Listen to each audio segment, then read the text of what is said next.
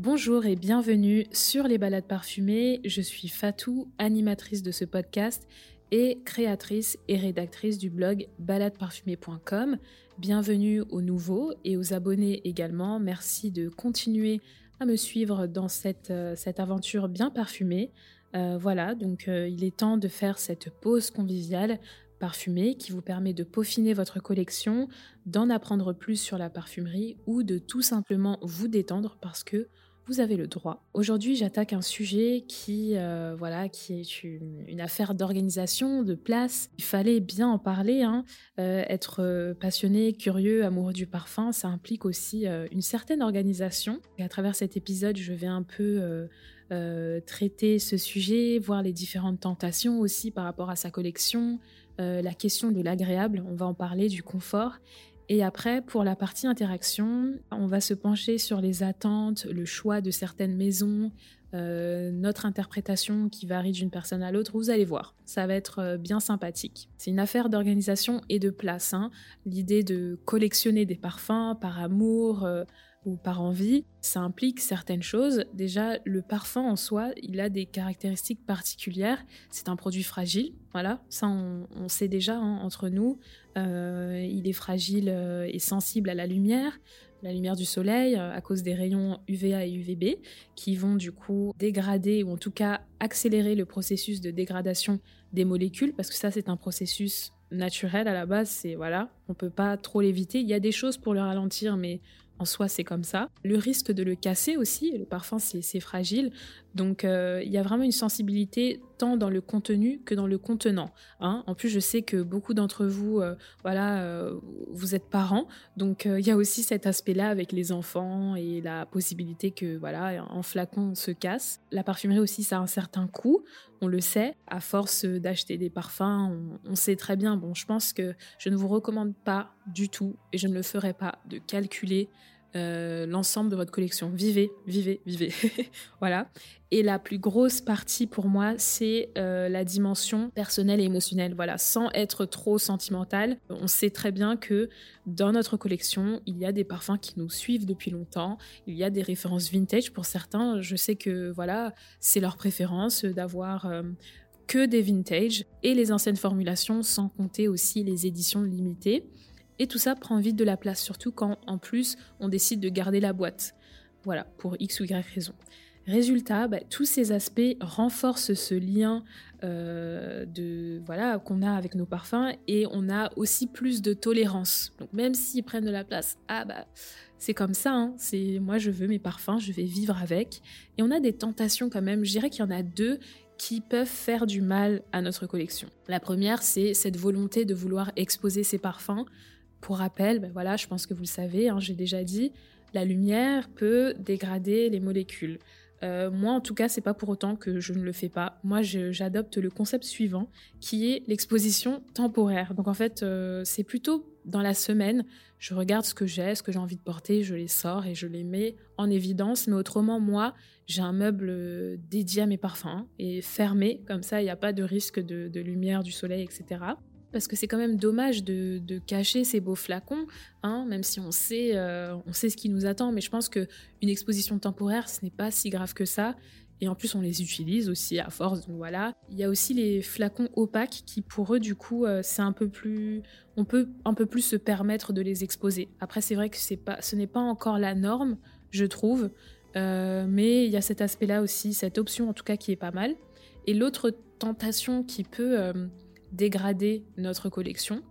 Euh, voilà, si on ne réfléchit pas, si euh, on va voir ensemble, c'est ce sentiment, et c'est normal, d'avoir cette envie de continuer à agrandir sa collection. Donc on est énormément stimulé. Il y a des lancements quasi tout le temps dans l'année, voilà, que ce soit en plus euh, de la part de maisons qui sont là depuis euh, des années et des années, ou que ce soit des, plus petites maisons euh, qui toutes nouvelles qui viennent de lancer leur parfum. Il y a nous également, créateurs de contenu, on vous propose des sélections, des épisodes, on fait des revues. Tout ça aussi, bah, ça nourrit cette volonté de vouloir agrandir sa collection et euh, les échanges entre passionnés, donc par message, en commentaire, sur les forums. Et dedans, il y a aussi bah, les bonnes affaires. Tout ça, ça nourrit euh, tout, tout le temps, en fait, cette envie, malheureusement, d'agrandir sa collection. Euh, je donnerai mon avis après sur ça, ne vous inquiétez pas. D'ailleurs, pour les bonnes affaires, j'en parle dans l'épisode sur euh, l'achat à l'aveugle. Donc c'est l'épisode 7, si je ne dis pas de bêtises. Je vous mettrai de toute façon en description. N'hésitez pas à aller l'écouter hein, si vous ne l'avez pas écouté. Voilà, juste après cet épisode. Donc oui, il y a cet aspect-là. Après, moi, je suis de la team et je pense que vous, le, vous pouvez un peu le déceler. En tout cas, les personnes de mon entourage le savent et certains écoutent le podcast. Salut. et euh, qu'est-ce que j'allais dire? Je suis de la team agréable et confort. Ok? J'aime que tous, enfin, qu'il y ait que les choses, en tout cas, et surtout quand c'est ma passion, j'aime quand il y a quand même du confort dedans. Je pense que c'est normal. Et pour moi, le but, avoir ce sentiment, cette course, tout ça, je ne trouve pas ça sain. Et du coup, j'ai pas envie d'avoir ça et j'ai pas envie de véhiculer ça. Donc, dans mon contenu, euh, sur le blog, dans le podcast, dans la newsletter, j'essaye, en tout cas, j'espère que vous le décelez. Si ce n'est pas le cas, c'est pas grave. je, je mettrai l'accent dessus. Mais le fait de vous partager des parfums comme ça, c'est pas pour vous pousser à l'achat, c'est pour votre culture olfactive. Si ça vous dit, si c'est adapté à vos goûts, vous pouvez aller sentir, etc., etc. Dans les, balades parfumées, je parle de diversifier sa collection et je parle de peaufiner. Et dans peaufiner, pour moi, il y a vraiment cette idée de prendre son temps et d'être euh, pointilleux, voilà, pour que la collection soit à son image et qu'on porte des parfums qu'on va réellement porter, qu'on aime réellement et qui ne sont pas là juste pour euh, avoir un parfum supplémentaire pour arriver à une certaine quantité. D'accord? Après, Bien sûr, ce n'est en rien une critique envers les personnes qui ont énormément de parfums, 300, 400, etc. Mais c'est pas cette, je ne veux pas véhiculer ça. Si vous, c'est votre envie, mais allez-y, let's go, vous êtes libre. Mais j'ai pas envie qu'on interprète mon contenu comme ça parce que ce n'est pas le cas. Et à la longue, je trouve que c'est frustrant. On sait très bien que sur ces 300, 400, malheureusement, euh, c'est très difficile de tout porter. Vous pouvez aussi avoir du ressentiment par rapport à la place que ça prend, par rapport au fait que certains parfums, vous savez pas où ils sont, parce qu'il faut les retrouver hein, dans les 300, il faut aller euh, enquêter et creuser. Donc voilà, moi j'ai envie euh, que ce soit agréable, que mes parfums, mon vestiaire soit composé que de parfums qui me font vibrer.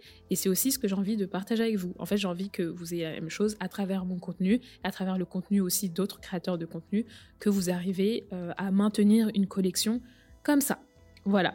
Et bien sûr que dans ma communication, voilà, dans mes contenus, parfois j'ai un, voilà, une touche d'humour sur la wishlist qui se rallonge, euh, sur des commandes, etc. Mais vraiment, je pense que quand on prend l'ensemble, c'est pas sur ça, c'est de l'humour.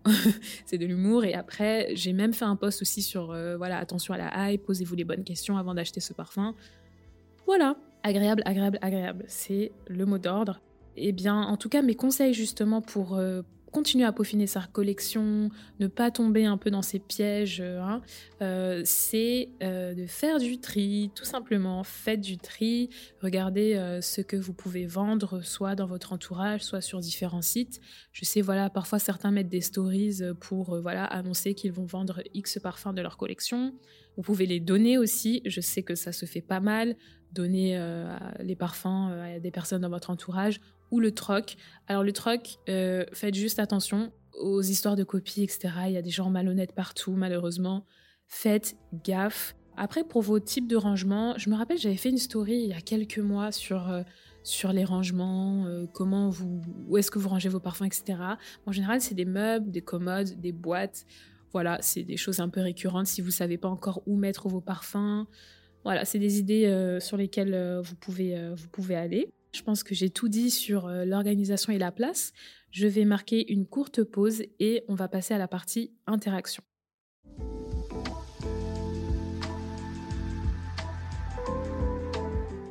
Cette semaine, je vous ai sondé sur euh, l'importance du nom et la cohérence avec l'odeur du parfum. Voilà, donc c'est une question qui m'est venue euh, un peu comme ça. Et comme d'habitude, vous avez joué le jeu, vous avez été réceptif. Voilà, il y a eu des points de vue différents, euh, de la nuance, comme toujours. On va vraiment bien décrypter tout ça. En tout cas, vous avez été 67% euh, à avoir déclaré que oui, pour vous, il fallait qu'il y ait une cohérence entre l'odeur et le nom du parfum. Et les 33% restants ont répondu non.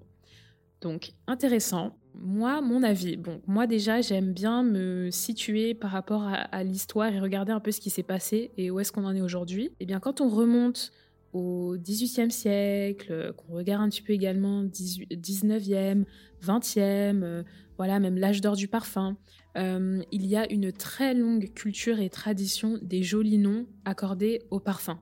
Euh, là, en ce moment, je suis en train de lire euh, sur Jean-Louis Farjon, donc le parfumeur de Marie-Antoinette. Donc ça, c'est 18e siècle. Vraiment, à cette époque, les noms sont déjà travaillés, il y a un côté un peu poétique, rêveur, enjolivé, et même que, ce soit pour, que ce soit pour des eaux ou même des pommades. Vous savez, les pommades de beauté, c'était très répandu à l'époque. Et bien sûr que ça a perduré ensuite, même euh, voilà après l'ère de la synthèse, euh, les débuts, etc. Et c'est quelque chose qu'on retrouve bien évidemment encore aujourd'hui. Donc si ça a duré comme ça euh, aussi longtemps, c'est que bien sûr ça a son importance et que ça qu'il y a un résultat derrière. Ok? L'autre chose aussi que je voulais préciser, c'est qu'il y a eu des maisons qui se sont, enfin, qui se sont euh, voilà, à contre-courant.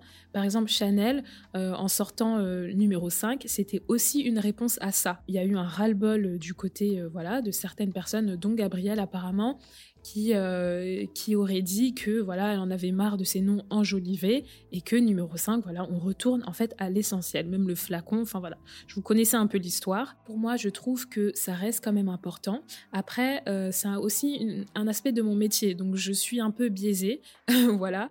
Mais euh, oui, la communication, le marketing, pour moi, ça, compte. Et avoir un joli nom et en plus qui correspond bien à l'odeur, bah, bien sûr, si c'est bien ficelé, pour moi, c'est important.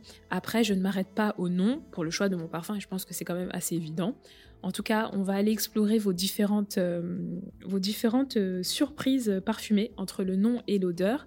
Premièrement, nous avons l'Aude à l'Oud de l'artisan parfumeur. Alors, l'Aude à l'Oud fait partie de la collection euh, L'Orient, je crois que ça s'appelle comme ça, ou Oriental, de l'artisan. Vous savez, ce sont ces flacons avec l'étiquette dorée. Et c'est vrai que l'Aude à l'Oud, Bon, c'est un oud très très vanillé, euh, très sucré. Par exemple, là, nous avons euh, dans la communauté notre fameux ambassadeur du oud. Je sais qu'il n'aimera pas, en tout cas, il y a de fortes chances, voilà, qu'il n'aime pas euh, l'oud à l'oud, parce que l'oud à l'oud, ce n'est pas. Après, ça rejoint un peu la partie interprétation, mais j'y reviendrai plus tard. l'oud à l'oud, on s'attend pas à quelque chose de sucré, en fait. Après, voilà, bah, apparemment, c'est le choix de l'artisan parfumeur de nous faire un oud comme ça, mais je comprends bah, le décalage. Ensuite, euh, Parisian Musk, donc de matière première. Donc ça, c'est un retour avec lequel je suis aussi assez d'accord. Euh, donc la personne m'a dit que le parfum était euh, fruité, plus fruité, donc c'est la figue ici dans ce parfum. Et pareil, moi, en le testant sur peau, je l'ai ce parfum c'est la figue qui ressort avec une touche d'ambrette. Sur papier, j'ai vraiment le côté figue, mais surtout feuille de figuier. Vous avez ce côté plus végétal. Je ne sais pas pourquoi sur ma peau c'est plus euh, fruité, moins, euh, moins vert entre guillemets. Et aussi une dimension géographique. Mais ça, je vais vous expliquer. Donc, Parisian Musk, figue. Bon, la figue, quand on pense à, la figue, on ne pense pas forcément à Paris. Et en soi, après, là, je suis en train de me dire que figue n'est pas dans le nom. Mais voilà. Mais pourquoi Parisian? Parce que bah, déjà, bah, je pense que vous savez, mais Paris a cette connotation, ce luxe, ce, voilà, ce prestige qui fait qu'il y a déjà il y a beaucoup de maisons dans leur nom. Euh, voilà, ils accolent Paris. Voilà, le nom de la maison plus Paris. C'est un, choix, je pense aussi quand même pas mal euh, marketing comme euh, stratégique et j'aurais fait la même chose en fait parce que Parisian Musk c'est vendeur tout simplement. Voilà. Et d'ailleurs c'est un c'est un plutôt un chouette parfum de matière première. Ensuite, cristal noir, de Versace. Alors cristal noir, oui, c'est cette noix de coco. En fait, cristal noir, quand on voit ce nom, euh, encore une fois, c'est les attentes, c'est ce à quoi on a été habitué. Moi, je m'attends à quelque chose d'envoûtant, de mystérieux, et c'est quelque chose que j'ai souvent eu en message privé, même euh, bah, en fait en dehors de ce de, cette, euh, de ce sondage en story, je sais que j'ai souvent parlé de cristal noir avec certains d'entre vous et c'est toujours la même chose. C'est que c'est un parfum qui est juste plus sage que le nom. Voilà, donc c'est une coco euh, mi-crémeuse, mi-savonneuse, un peu florale. Mais voilà, noir, moi quand on me dit cristal noir, j'attends des épices ajoutées à cela. J'attends une chose un peu, euh, voilà, peut-être de l'encens, quelque chose un peu plus fumé, vous voyez. Donc voilà, Cristal Noir, malheureusement, c'est pas trop ça. Euh, fragile de Jean-Paul Gaultier. Alors lui, il a une particularité. Donc Fragile, c'est euh, voilà, donc vous avez un nom euh, voilà fébrile limite et à ça, en fait, à côté, on a une euh, pyramide qui est florale. Vous avez une tubéreuse qui est animale et épicée. Et en fait, ça ne colle pas forcément. Je pense que la seule chose, et c'est ça sa particularité, mais et encore, je trouve que ça ne le sauve pas. Ça ne le sauve pas à moitié. Ça le sauve un tout petit peu, mais c'est pas assez. C'est euh, le flacon. Le flacon, c'est est inspiré. Euh, euh, d'une euh, boule. Vous savez, les boules de neige qu'on secouait là. Je sais pas, euh, je, sais pas si c'est le meilleur nom, mais voilà. et qu'est-ce que je voulais dire? Et c'est la, seule chose qui le sauve, mais pas vraiment parce que dans la hiérarchie, c'est d'abord l'odeur. le nom et ensuite si le packaging suit en tout cas c'est mon avis bah, c'est ok mais si le packaging suit mais l'odeur ne suit pas bon après comme d'habitude bien sûr euh, voilà, à la fin de la journée, si l'odeur me plaît, j'achète. Et le nom, bah, c'est accessoire. Mais c'est vrai qu'il y a une première indication, il y a des attentes qui se forment euh, voilà, dans les débuts. J'ai eu une réponse un peu joueuse, donc ça c'est une particularité euh, voilà, de la communauté, j'aime bien. Untitled de Maison Martin Margiela, donc qui voilà, il n'y a pas de titre, donc comme ça, il n'y a pas de problème, c'est réglé, il n'y a pas d'attente, il n'y a pas d'interprétation. Et en réalité, c'est un, c'est un aromatique espéridé, il me semble, si je ne me trompe pas de mémoire. Alors, du coup, là, j'ai fait le tour de la sélection. Bien sûr, il y en a eu plein d'autres. J'ai essayé de voilà, prendre euh, des petits exemples qui se démarquaient un petit peu. Ce que je voulais préciser, et j'ai déjà commencé à le dire, mais c'est que on a notre part d'interprétation en fonction, voilà, de notre bagage olfactif, de nos goûts, de nos préférences, et ça, ça va former des attentes différentes. Donc c'est un exercice qui est vraiment euh, plus difficile que ce que l'on pense. Euh, côté maison de parfumerie, le choix du nom du parfum, voilà, donc je pense que hum, ouais, il faut, il faut, il faut trancher, il faut être intelligent, il faut que ce soit vendeur, mais il faut aussi être fidèle à la pyramide. Mais parfois, même si on est fidèle à la pyramide, il y a euh, voilà d'autres interprétations, les textures vont être comprises différemment, etc. Tout ça, c'est un peu technique. Après, il y a le choix. Voilà, certaines maisons euh, prennent des, des noms abstraits, et je pense aussi que c'est une bonne technique parce que comme ça, il n'y a pas trop ce souci-là. Et mon seul et unique exemple, parce que c'est pas quelque chose voilà que je que je constate très très fréquemment, je me pose pas systématiquement la question, c'est Oud Orchid.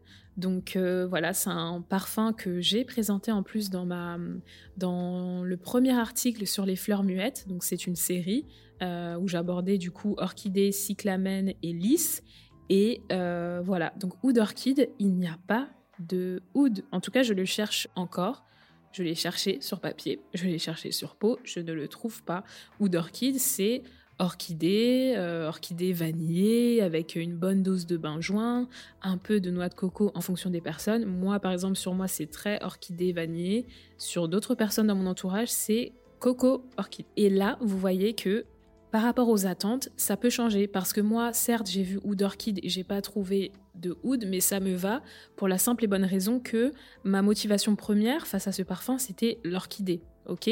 Euh, Mais je trouve ça quand même un peu euh, dommage parce que oud, en plus, il est placé en premier dans le mot. On s'attend, enfin en tout cas moi personnellement, si je vois un nom en premier comme ça, je me dis ouais bon c'est que l'attention est portée sur le l'oud et là il n'y en a pas. Après je sais qu'ils font souvent ça pour euh, voilà il y a oud lemon mint, il y a oud etc etc il y en a plein, mais c'est vrai que là franchement je le cherche encore. Dites-moi si vous aussi. Franchement moi je je ne comprends pas, mais c'est un parfum que j'aime euh, j'aime plutôt bien. Je le trouve sympa, facile à porter. Euh, il fait l'affaire, il tient assez longtemps donc voilà un parfum assez mignon. Et dernier point, du coup, j'ai eu un retour aussi d'une personne. En plus, euh, c'est une personne qui, qui est là depuis les débuts, qui interagit souvent. Donc, euh, si tu te reconnais, bah, voilà, je parle de toi. Euh, qu'est-ce que j'allais dire Qui euh, a mis l'accent sur l'aspect digital? Voilà, les personnes qui commandent euh, soit à l'aveugle ou juste bah, en fait via le digital. Et c'est vrai que le nom aussi, ça donne une première indication. C'est ce qui va nous donner envie de cliquer. je sais que certains d'entre vous, vous n'êtes pas en Ile-de-France, vous êtes dans des villes où il n'y a pas forcément de, boutiques, de parfumerie de niche, etc. Et ben voilà, vous vous retrouvez face à ça. Après, ce n'est pas un frein parce qu'il y a la pyramide, vous avez l'odeur, etc. Mais c'est vrai que, euh, voilà, en plus on avance un peu, voilà, il y a digitalisation, hein, je ne vais pas vous faire un cours, mais euh, ça a aussi sa place et euh, j'ai trouvé ça très pertinent comme précision. En tout cas, avant de vous quitter, sachez qu'aujourd'hui je porte... Qu'est-ce que je porte? Je porte Chanel Chance, la version eau de parfum un parfum euh, qui pour moi euh, me fait penser à une célébration, la festivité. C'est vraiment, c'est même pas la, en fait c'est la joie, mais un peu plus poussée. C'est la joie euh, qu'on célèbre. C'est pas juste la joie que qu'on a en soi tout seul. Non, c'est une joie partagée. C'est c'est la fête en fait. Pour moi, Chanel Chance. concrètement au niveau des notes, vous avez poivre rose, iris, c'est très espéridé. Hein. Donc là, le côté espéridé, les agrumes, je précise, certains ne comprennent pas espéridé, euh, perdure. Vous l'avez en ouverture, mais ça reste, euh, ça reste ensuite euh, quand même pas mal présent. À cela, vous allez ajouter le poivre rose qui donne ce côté pétillant un peu. Et je pense que c'est pour ça que je pense un peu à la fête. Enfin bref, ça c'est moi. et l'iris, iris et patchouli. Iris en note de cœur, euh, voilà. Et le patchouli aussi pas mal présent. Euh, faut aimer le patchouli hein, pour aimer Chanel Change, je trouve. Et voilà, une superbe référence qui, qui, voilà, ce flacon, mais tout simple, mais tellement élégant. Enfin bref, sur ce, j'ai terminé. J'espère que cet épisode vous aura plu. Comme d'habitude, je vous donne rendez-vous sur Instagram, balade parfumée au pluriel, très important. Euh, le blog aussi, n'hésitez pas à les consulter. Il y a des articles sur euh, plein plein de sujets, culture olfactive, des sélections, des revues ciblées, il y a tout. Et on se dit à très bientôt. Merci.